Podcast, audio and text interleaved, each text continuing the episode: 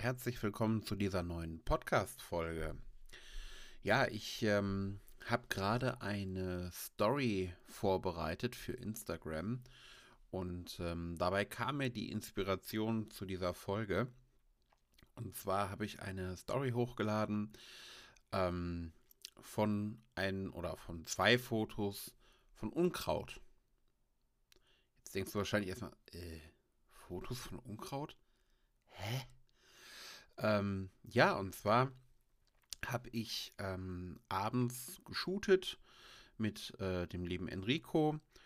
Und ähm, ja, wir waren, wie gesagt, abends unterwegs im Sommer. Und ähm, die Sonne ging unter. Am Straßenrand war relativ hohes Unkraut, also Gräser. Und ähm, ich glaube, da standen auch Brennnesseln rum und all so ein Krams halt, was so an so Straßenrändern an einem Feldweg so hochwachsen kann. Und ähm, ja, ich habe Bilder davon gemacht als Scherenschnitt. Ich werde die Bilder mal unten in einem Link äh, verlinken, dann kannst du da draufklicken und dann kommst du über irgendeinen Weg, den ich mir jetzt noch einfallen lasse, auf die Bilder, damit du einfach siehst, wovon ich spreche. Ähm, ja, das Ganze ist im Prinzip ein Scherenschnitt. Also ein Scherenschnitt ist, äh, wenn das Hauptmotiv ähm, schwarz ist und man eigentlich nur die Silhouetten erkennen kann. Der Rest der Fläche ist schwarz und im Hintergrund ist dann, ähm, ja, ich sag jetzt mal farbig äh, was zu sehen, wovon sich das abhebt. Du wirst das Bild mit Sicherheit anklicken können, dann weißt du, wovon ich rede. Ja, und ähm, das Interessante ist halt einfach, ich beschreibe das Bild jetzt trotzdem mal, falls du gerade nicht gucken kannst. Ähm, Im Hintergrund geht halt die Sonne unter, die steht ganz, ganz, ganz tief, direkt über dem Horizont eigentlich. Ähm, ist unscharf, die Sonne liegt also im Bouquet, in der tiefen Unschärfe. Und ähm, der Fokus liegt eben vorne auf dem Unkraut, auf den Gräsern. Die sind scharf, aber eben schwarz abgebildet. Und ähm, ja, im Hintergrund als Motiv eigentlich trotzdem, dass es in der Unschärfe liegt, ist der Sonnenuntergang. Das sind eigentlich total schöne, ähm, ja, ich möchte jetzt nicht sagen romantische Bilder, aber irgendwie ruhig. Sie, sie strahlen eine starke Ruhe aus. Und ähm, das ist eigentlich das, was ich vermitteln möchte. Nicht die Ruhe, sondern das ähm, Unkraut am Straßenrand ein wunderschönes Motiv sein kann. Was ich damit eigentlich sagen möchte, die, die Hauptaussage davon ist, halt die Augen auf. Guck immer wieder in deiner Umgebung, sei sie noch so unscheinbar. Wie kann ich jetzt hier ein interessantes Foto gestalten? Ja, das Ganze schult ganz enorm das fotografische Auge. Und ich mache das nicht jeden Tag, nicht jede Woche, aber doch immer wieder mal. Ähm, wenn ich irgendwo in einer Umgebung bin, wo ich auf dem ersten Blick sagen würde, die gibt jetzt fotografisch nichts her. Das war jetzt hier bei den Beispielbildern nicht der Fall. Das war eine schöne Umgebung, aber eben das Motiv, was ich da gerade gewählt hatte, war völlig unscheinbar und sah, wenn man einfach nur da steht, überhaupt nicht so aus, wie man es dann später auf den Bildern sieht. Ähm, wie gesagt, also man ist in irgendeiner Umgebung, die erstmal auf den ersten Blick nichts hergibt und man guckt dann eben, was kann ich hier machen, was muss ich tun, um hier interessante Bilder erstellen zu können. Und das ist ganz oft ein enormer Perspektivwechsel. Das kann zum Beispiel sein, dass man sich sehr, sehr nah auf den Boden runter begibt.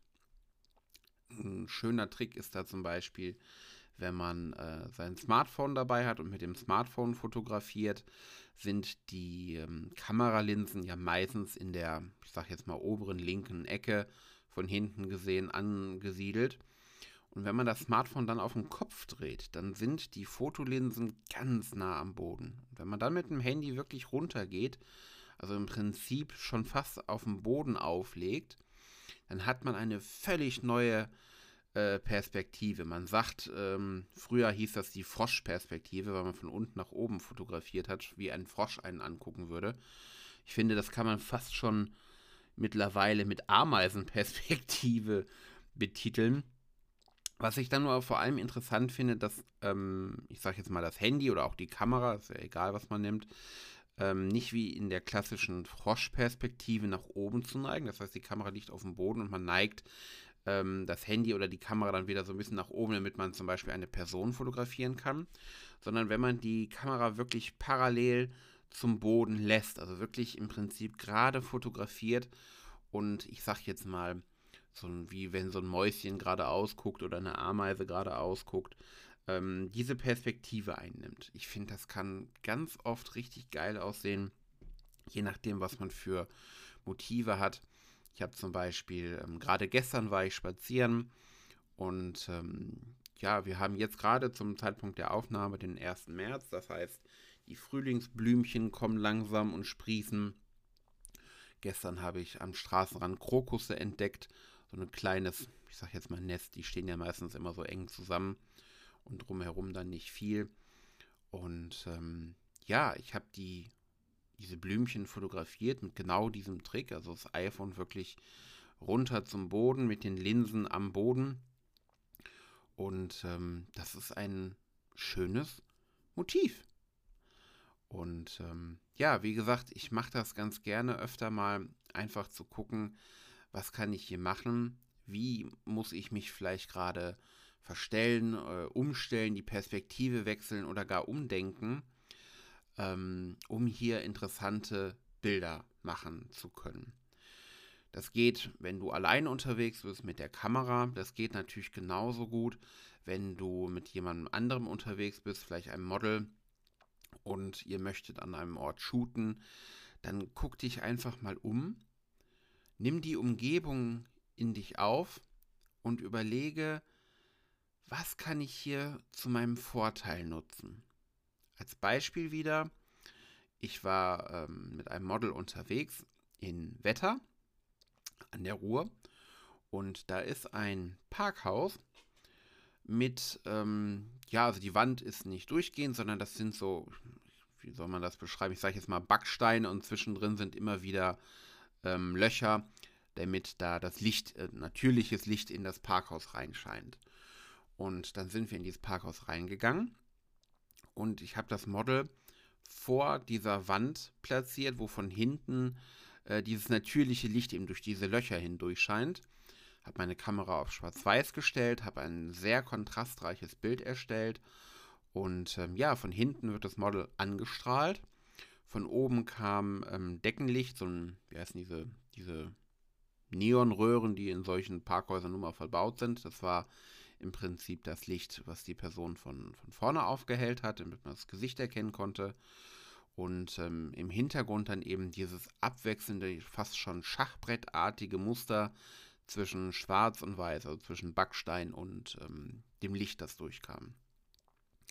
Ja, und so kann man ähm, mit ganz vielen Sachen äh, spielen, wenn man unterwegs ist und ähm, ja, sich interessante Motive, Hintergründe oder auch Hauptmotive ähm, suchen, sammeln und ähm, so interessante Bilder machen. Das wollte ich einfach mal mit auf den Weg geben. Das war jetzt eine komplette Impulsfolge. Ich habe vor zehn Minuten noch an der Story gebastelt und habe gedacht, Mensch, irgendwie möchtest du diesen Gedanken gerade mal noch etwas ausführlicher mitteilen, als wie es in zwei Zeilen in einer Story möglich ist.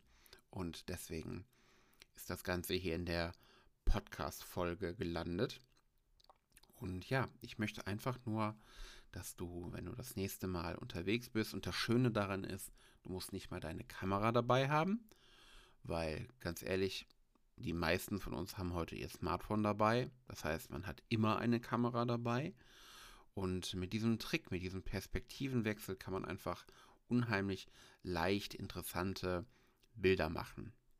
Vielleicht noch als kleinen äh, Tipp am Rande, vielleicht kennst du das auch schon, es gibt für Smartphone ja diese kleinen, ja, ich sag jetzt mal Mini-Fotoobjektive, Linsen, die man sich auf die Smartphone-Kamera drauf äh, klippen kann. Und ähm, da gibt es zum Beispiel auch Makrolinsen, Fischei-Linsen, also alles Mögliche, was man da sich so drauf machen kann, wodurch man nochmal eine völlig andere Perspektive bekommen kann. So kann vielleicht sogar ein fallen gelassenes Centstück, das irgendwo auf dem Boden liegt, mit einem Mini-Makro-Objektiv interessant wirken. Ich weiß es nicht. Ich möchte dir einfach nur diesen kleinen Impuls mit auf den Weg geben. Okay, dann wünsche ich dir einen wunderschönen Tag oder Abend, je nachdem, wann du die Podcast-Folge gerade hörst. Und ich würde sagen, wir hören uns beim nächsten Mal. Ciao.